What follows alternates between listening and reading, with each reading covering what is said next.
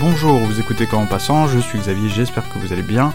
Voici le 16e épisode du podcast consacré à La dernière bande de Samuel Beckett. La dernière bande, qu'est-ce que c'est? C'est une pièce de théâtre, un texte donc écrit par Beckett en anglais puis traduit par lui-même en français. C'est un texte assez court et que j'ai eu la chance de voir euh, mise en scène au théâtre de l'œuvre euh, il y a quelques semaines dans une mise en scène de Peter Stein et euh, dans le rôle euh, j'allais dire principal, mais dans le seul rôle, euh, Jacques Weber. Donc euh, si ces noms euh, ne vous disent rien, je mettrai des liens dans l'article qui correspond à cet épisode sur le site commenpassant.fr.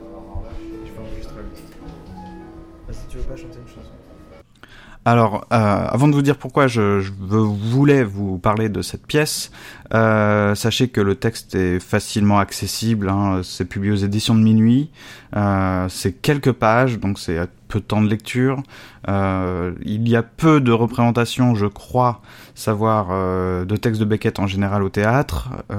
Mais si ça arrive, moi je vous invite à aller euh, en voir une pour euh, enfin je vous invite pas je vous paye pas la place mais en tout cas euh, euh, je vous recommande de, de voir ça une fois parce que c'est un théâtre vraiment très particulier et c'est euh, c'est pas un argument mais en tout cas si euh, vous n'êtes pas friand euh, du théâtre en tant que spectacle c'est-à-dire que bon vous vous dites quitte à voir des claquettes ou entendre des gens chanter ou des gens parler, jouer la comédie, vous vous dites peut-être autant voir un film, autant regarder une série, ce que je peux parfaitement comprendre, notamment au regard de certaines représentations au théâtre depuis quelques années. D'ailleurs, je trouve qu'on met, enfin depuis longtemps, on met beaucoup de, on déforme beaucoup les textes. Euh, je, ne crie pas euh, à l'outrage, mais enfin parfois ça devient grotesque, parfois c'est c'est bien fait et ça passe,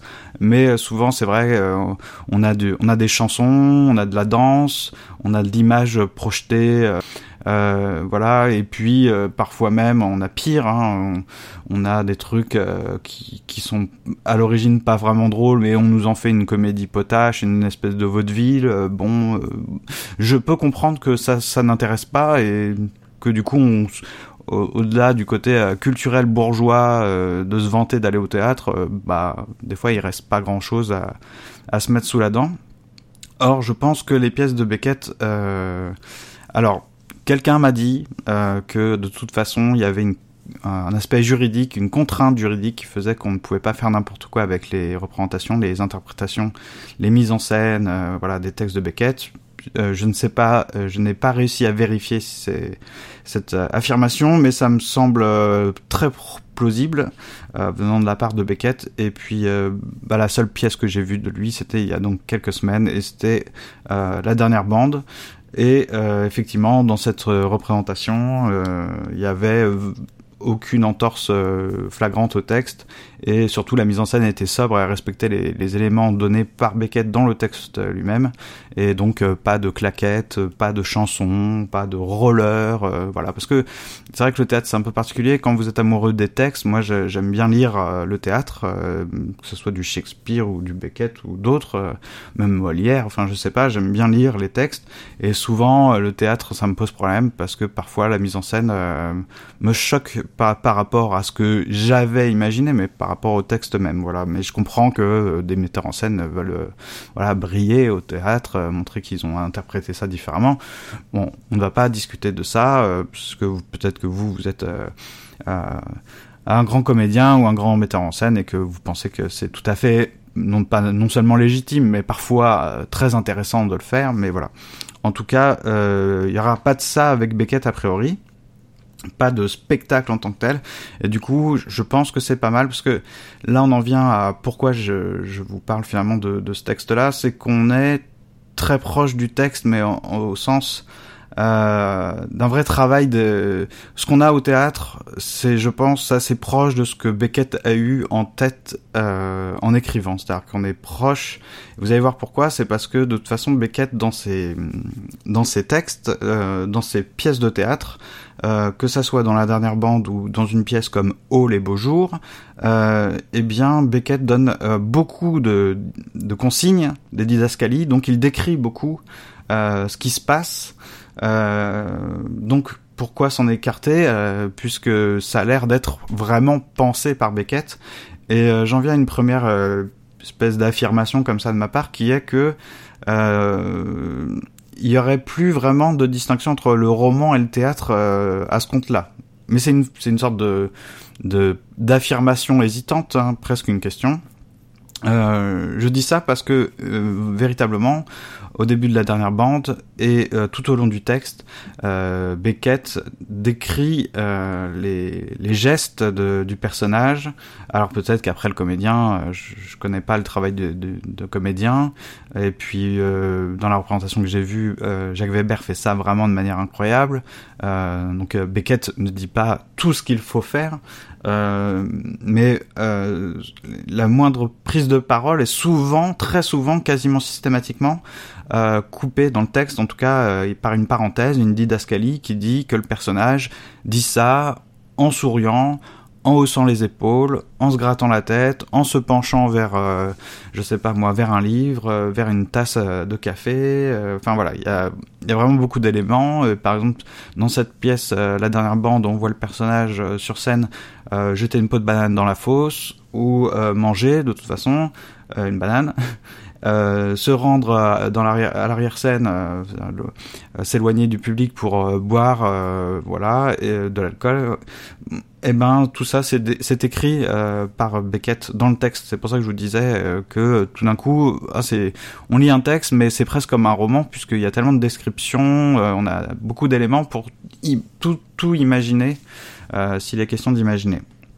Alors, euh, ce que euh, j'ai envie d'aller plus loin et de me autocritiquer, euh, parce que dans la pièce que j'ai vue, euh, en tout cas, c'est la première fois, je crois, que j'ai cette expérience-là où je me suis dit ah là, d'un coup, le théâtre. euh, le fait que je vois euh, un comédien euh, dans le cadre d'une mise en scène, c'est la première fois que je vois vraiment un intérêt, une valeur ajoutée, comme on dit de temps en temps, un véritable intérêt, là tout d'un coup une dimension nouvelle du théâtre qui n'est pas que euh, le fait de voir quelque chose plutôt que de l'imaginer et qui n'est pas que voilà de la du jeu de comédien ou euh, de euh, on va dire de l'intérêt ou non enfin de la dimension de la mise en scène purement voilà le décor la musique le choix des costumes etc parce que ça a priori ça ne m'intéresse pas trop. Je vous lisez des textes vous avez lu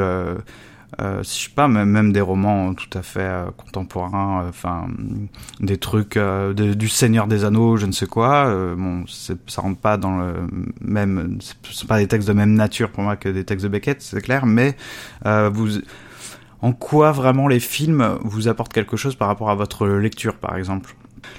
Toute la générosité ou la réflexion, l'intelligence de l'auteur, de l'écrivain, euh, peut-être euh, largement suffit. Quoi. Pourquoi, pourquoi faire un film à part pour se divertir finalement alors, euh, bah justement, dans la dernière bande, bah, il n'est pas vraiment question de se divertir, puisqu'on, je vous ai dit, on colle euh, plutôt au texte et à ce que dit Beckett, hein, aux descriptions. C'est-à-dire que les déplacements de euh, Crap, du personnage de Crap, euh, bah, sont donnés dans le texte. C'est-à-dire que quand il va manger sa banane, la jeter dans la fosse, faire quatre pas sur la gauche, quatre pas sur la droite, eh bien tout ça est décrit par Beckett. Euh, les vêtements qu'il porte, euh, c'est décrit euh, par Beckett. Alors, il y a une certaine ouverture, on voit que des fois il dit quatre ou cinq pas, ou un genre de chemise, etc. Il va pas donner la marque, le nombre de coutures, la couleur des boutons, etc. Mais bon, ça va assez loin quand même dans la description.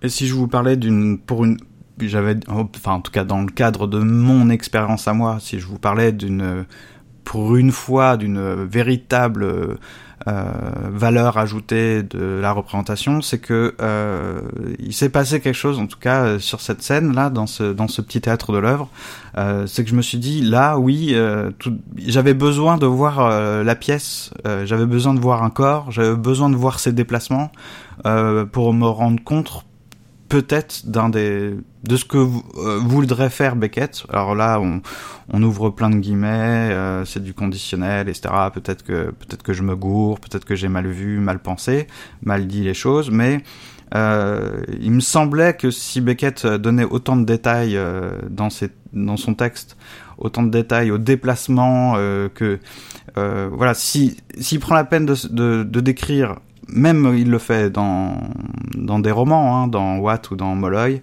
euh, s'il décrit euh, que le personnage euh, lasse ses chaussures, se déplace à tel endroit, euh, fait telle chose, remet à sa place tel objet, met dans ses poches des cailloux, les change de poche, etc. s'il se donne la peine de faire ça, c'est pas pour combler les vides ou pour de, pour noircir des pages. ça aurait un intérêt pour Beckett de faire ça. C'est voulu, c'est pensé. Alors, euh, et tout d'un coup, euh, de voir euh, ce, personnage bah, se physiquement représenté sur scène. bon, il jouait extrêmement bien, je trouve, Jacques Weber. Je suis pas bon juge pour ça, mais vu comment j'étais scotché, je pense que c'est et puis bah tous les, gens autour de moi aussi ont tous applaudi à la fin mais vous voyez c'est pas le genre d'applaudissement simplement ah vous en c'était génial il y avait de la musique forte et euh, voilà vous étiez sympa non c'est que je pense qu'il y avait vraiment euh, euh, bah non seulement bon il, y a une, présence euh, il y avait une présence certaine sur la pièce sur la scène vraiment bon il en impose assez je trouve Jacques Weber. Mais euh, toute cette minutie dans les déplacements, ce soin euh, dans les gestes, euh, c'était comme voir pour une fois une sorte de description littéraire en mouvement. c'était c'était pas juste voir quelqu'un bouger, c'était voir tout ce qu'il y a dans ce texte en vie et avec une espèce de euh, voilà, comme si c'est difficile, j'ai du mal à le, à le formuler. Euh, quand je vous ai dit, euh, quand je dis une description en mouvement, une description littéraire en mouvement, euh, c'est, je sais pas si je pourrais dire plus plus précis que ça, mais c'est vraiment ce que j'ai ressenti. Et ça m'amène à la deuxième affirmation euh, que je peux vous livrer, qui est, euh, c'est propre euh, à la fois, je pense, aux pièces de Beckett que j'ai lues, comme Oh les beaux jours, La dernière bande, En attendant Godot, et c'est aussi vrai pour les romans comme, encore une fois, Molloy, L'Innommable, etc. il n'y a pas, enfin, je pense que ce que Beckett nous permet de penser, et c'est pas euh, son texte à lui, sa manière de faire, son style, je pense que c'est valable pour toute la littérature. C'est simplement ce que Beckett nous apprend sur la littérature, c'est qu'il n'y a pas de distinction littéraire entre un geste et une parole entre un déplacement et euh, une phrase quoi. Euh, Est-ce que c'est que tout est langage ou tout est geste ou que le geste conduit au langage? Euh, C'est pas encore très clair dans ma tête, euh, mais euh, c'est comme d'égale importance. Il n'y a pas euh, une hiérarchie. vous savez, souvent dans le théâtre, c'est finalement à part un coup de feu, deux trois cabrioles, quelque chose qui serait vraiment une sorte de scène euh, voilà, clé, euh, épique ou je ne sais quoi, euh, tout passe par le texte. On est, je pense qu'on est d'accord pour dire que euh, les, je sais pas, Shakespeare, etc. Il n'y a pas autant de didascalie euh, que dans Beckett pour nous dire que le personnage fait ci, fait ça, et puis euh, met sa chemise, enfile son truc. C'est seulement quand il va y avoir des, des scènes clés, des tableaux que ça va être décrit. Et, Et si je vous parle de ça, c'est que je pense que ça se voit à certains moments précis euh, quand il se passe un phénomène, enfin une répétition de quelque chose, euh, que ça soit une répétition dans les gestes ou dans les déplacements. Euh, bon, dans la dernière bande, on voit le personnage manger euh, plusieurs fois euh, une banane. Il y a des, des variations dans, sa, dans cette manière de manger la banane. Il y a la, la, la, répétition d'aller picoler euh, dans le fond, euh, un peu à l'écart des spectateurs. Et il y, a la, il y a les répétitions des déplacements, il y a la répétition d'aller euh, ouvrir un, tiroir, le refermer, le ouvrir à nouveau, le refermer avec son trousseau de clés à chaque fois. Alors, en, plus, le jeu, bon, ça, c'est je pense euh, que c'est vraiment le bon euh, voilà c'est le jeu du comédien d'à chaque fois de reprendre la clé de euh, de taper la, la clé dans, dans dans le tiroir avant de la mettre dans la serrure et d'enfin ouvrir le, le tiroir euh, sans que ça soit pesant ou ennuyant à, à regarder. Euh, et puis, euh, c'est aussi dans les paroles, par exemple, il y a une sorte de, de bégaiement dans, dans Beckett quand il dit euh, quand le personnage de Crap répète euh, bobine par exemple trois fois plusieurs fois ou euh, boîte 6 euh, voilà il y a, plein de jeux. Puis même quand il écoute son enregistrement plus jeune il va le l'écouter le, l'arrêter le rembobiner le remettre. Voilà il y a tout un jeu de répétition. Et le fait que ça soit à la fois dans les dans ce qu'il va dire et dans ce qu'il va faire, euh, ses déplacements, ses gestes, euh, il y a c'est pas de la psychologie parce que Beckett ça ne semble-t-il ne manifeste aucun intérêt à nous dire si euh, son personnage est sincère, pas sincère. On n'est pas dans la dans un faux euh, un, faux drame, euh, une fausse réalité, un faux réalisme. On n'essaie pas de nous faire croire que toute cette histoire existe quelque part et que euh, Crap est vivant, est une personne, un être humain. Euh, je pense que euh, il est euh, Crap est là, la bobine est là pour nous pour permettre que se produisent des choses. Et je, je pense, hein, euh, donc c'est très délicat et très prétentieux euh, de, de, dire ça, parce que qu'est-ce que Beckett essaie de faire? Bon, euh, c'est pas si facile.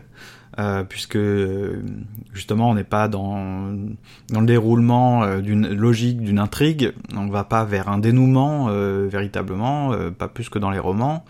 donc on et on n'est pas dans encore une fois dans l'intrigue psychologique.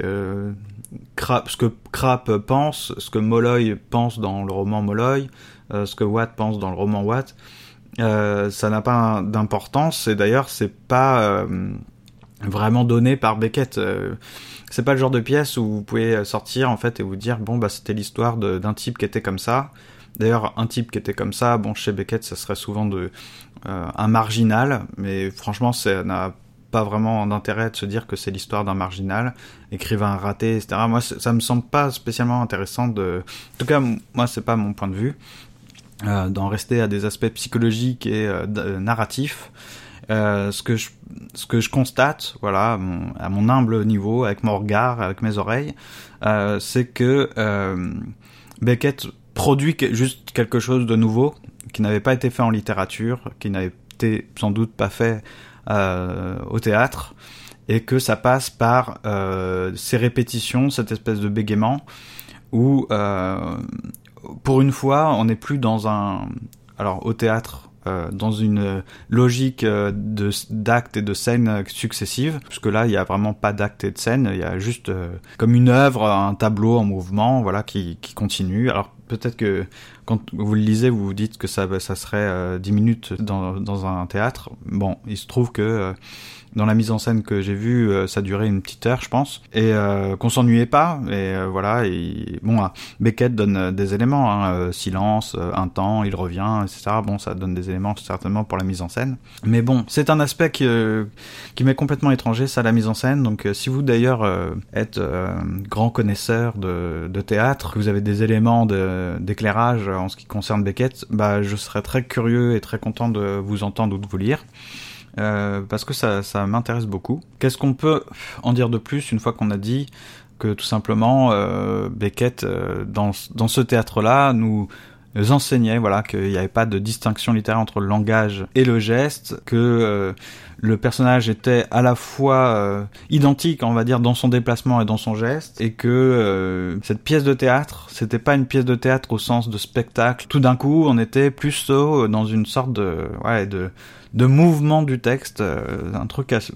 C'est comme ça que je l'ai je l'ai dit alors et que je l'ai pensé et que je l'ai vu donc Si c'est maladroit, mal pensé de ma part, bah j'assume, tant pis. Puis de toute façon, euh, si vous voulez vraiment apprendre plus sur Beckett, bon, il y a, de la littérature sur Beckett, euh, et puis il y a même euh, une fiche Wikipédia sur la dernière bande assez détaillée par rapport à ce qu'on peut trouver d'habitude sur certains textes. Là, on donne des thèmes, des clés d'interprétation. Bon, il se trouve que sur certains aspects, c'est assez proche de ce que de ma petite cogitation, notamment sur la répétition, sur le caractère assez brut du langage, parce que là, on n'est pas dans des grandes envolées lyriques. Le personnage ne se, ne se regarde pas dans un miroir, il n'est pas là pour s'exposer, en fait, on n'est pas dans l'expression presque, on est dans le contenu. Je pense que c'est une expérience unique et assez incroyable, euh, qui mérite euh, d'être vue.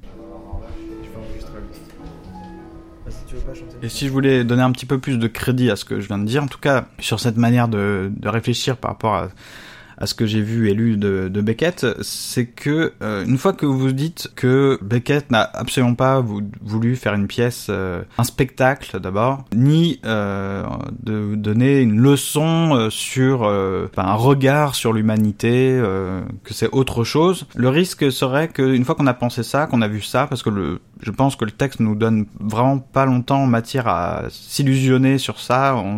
je pense qu'il faut vite arrêter de se demander, tiens, quel est donc euh, ce personnage de Crap euh, Est-il un vieux euh, bougre Est-il un fou Est-il raté Est-il un poète Je pense que ça n'a pas trop de sens longtemps de se poser cette question dans, dans le texte ou dans la pièce de théâtre. Et le risque serait du coup de voir tout ça comme des symboles, d'avoir une lecture purement symbolique, parce que comme on est débarrassé du psychologique, on se dit bon bah c'est pas censé être réaliste comme on dit, donc ce serait symbolique. Mais je pense que le crap n'est le symbole de rien. Si on en fait juste un symbole pour dire que c'est le symbole d'une nostalgie humaine, euh, pour dire que chacun court vers le, bonheur mais ne l'attrape et vers la fin de sa vie, on, regrette et on pleure sur euh, les bonheurs passés. Bon, j'ai envie de dire, on n'a pas attendu Beckett ça, et est-ce que Beckett a écrit euh, tous ces textes juste pour euh, écrire ça, enfin dire ça? Bon, non, je pense qu'il faut aller au-delà ou à côté d'une lecture symbolique, tout autant qu'à côté d'une lecture psychologique, et on a accès à, autre chose, voilà, à, du coup, à une création artistique. Ah, si tu veux pas chanter une chanson. Alors nous terminons cet épisode consacré à la dernière bande de Beckett, donc c'était le 16e épisode. Si euh, je peux vous conseiller une lecture, si, Beckett euh, vous intéresse, si cette euh, petite réflexion sur la dernière bande a piqué votre curiosité, je peux vous conseiller de lire Critique et clinique de Gilles Deleuze. Il y a certains passages, notamment un passage consacré au bégaiement euh, dans la langue de Beckett et à cette histoire de euh, mouvement et de parole chez Beckett. Alors Deleuze ne dit pas qu'il n'y a pas de différence, de distinction entre le langage et la parole, il est plus subtil que moi et il vous explique euh, qu'est-ce qui se passe, euh, quelle est cette euh, disjonction et en, quoi l'un déplace, dépasserait l'autre, en quoi le langage dépasse la, enfin la parole déplace dépasse le mouvement et le mouvement dépasse la parole, dans un court paragraphe qui n'est pas forcément super facile à, à faire vivre dans le cadre de, de ce podcast. Euh, mais voilà, je peux vous conseiller cette lecture. Bien sûr, vous retrouverez tous les éléments qui ont parti, enfin, contribué à cet euh, épisode euh, sur le site commentpassant.fr. Euh, je remercie Hue parce que bah, sans elle je ne serais pas allé voir cette pièce de théâtre et comme c'était vraiment une, une belle expérience, je, je, la remercie. je remercie également Karine d'une fille un podcast et Zafeu euh, pour leur retour sur le précédent épisode consacré à la rage, enfin se défaire de nos rages, euh, qui était avec euh, Michel que je remercie toujours parce que j'essaie de cogiter un prochain, un prochain sujet de réflexion. Je vais vous en parler dans quelques secondes. je remercie également tous les auditeurs. De toute façon, je vous remercie vous d'écouter le podcast et de parfois le partager sur les réseaux sociaux. Voilà, ça aide à la diffusion du podcast. Euh, je vous rappelle que vous pouvez toujours euh, contribuer, hein, apporter votre contribution par un texte ou par un enregistrement audio, tout ça c'est sur le site internet ou sur les réseaux sociaux, sur Facebook, Twitter, etc. Vous pouvez me retrouver en cherchant comme en passant. Euh, le prochain euh, tout prochain épisode, donc le 30 juillet probablement, normalement je ne serai pas en retard, euh, je ferai quelque chose, je n'ai pas commencé, donc euh, voilà, j'ai deux semaines pour faire ça, je voulais vous parler de Tchekhov, et j'ai vu La Mouette au théâtre, je l'ai lu, et j'ai lu également Un fou de Platonov, et je, je n'ai pas encore le, bon bout par lequel commencer euh, faire cet épisode, mais euh, j'aimerais bien faire cet épisode, donc je vais, je vais le faire, euh, je pense.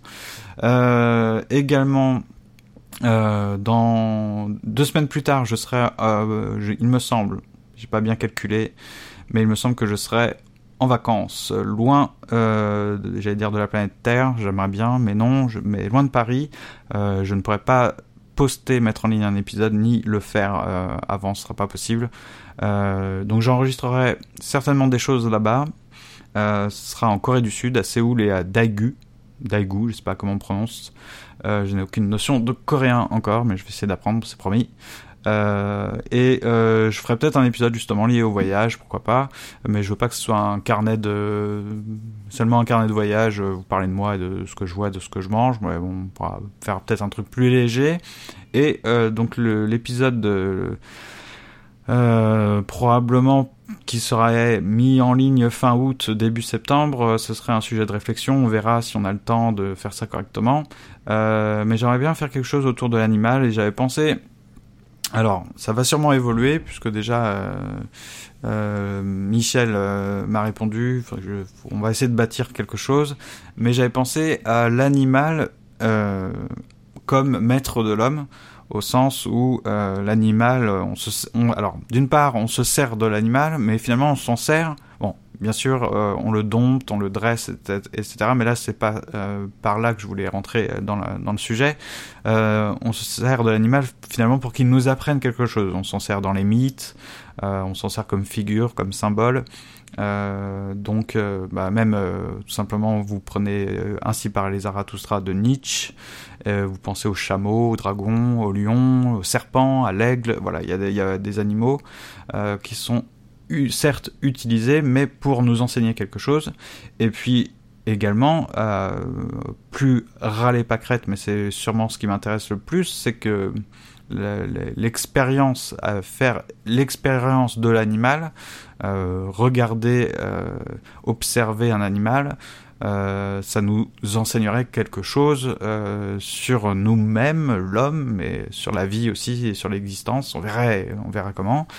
Euh, eh bien, je vous laisse là-dessus. On aura fait un épisode de 30 minutes environ, ce qui me paraît être le format euh, limite. Euh, voilà, c'est pas mal, je pense, de faire moins de moins de 45 minutes. Euh, bah écoutez, si vous avez des questions, des remarques des critiques, n'hésitez pas à me contacter. Euh, je posterai également, euh, je vais essayer de faire ça avant de partir en vacances, un billet sur le blog pour parler un petit peu technique, micro, matériel d'enregistrement, pour faire un podcast, pour vous dire combien ça coûte, quel matériel j'ai acheté et pourquoi. On se retrouve donc aux alentours du 30 juillet pour parler de Tchekhov. D'ici là, euh, j'espère que vous trouverez de quoi, euh, pas seulement dans mon podcast, mais dans votre propre vie de tous les jours, de quoi renouveler votre curiosité euh, pour la vie, pour les autres, pour le monde. Et bah écoutez, en tout cas, j'espère que euh, vous n'avez pas été touché euh, de près ou de moins près euh, par l'attentat de Nice qui a eu lieu cette semaine. en tout cas, bah, j'ai une petite pensée pour les Niçois. et on, bah, voilà, on se retrouve bientôt pour de nouvelles aventures et nouvelles lectures. Ciao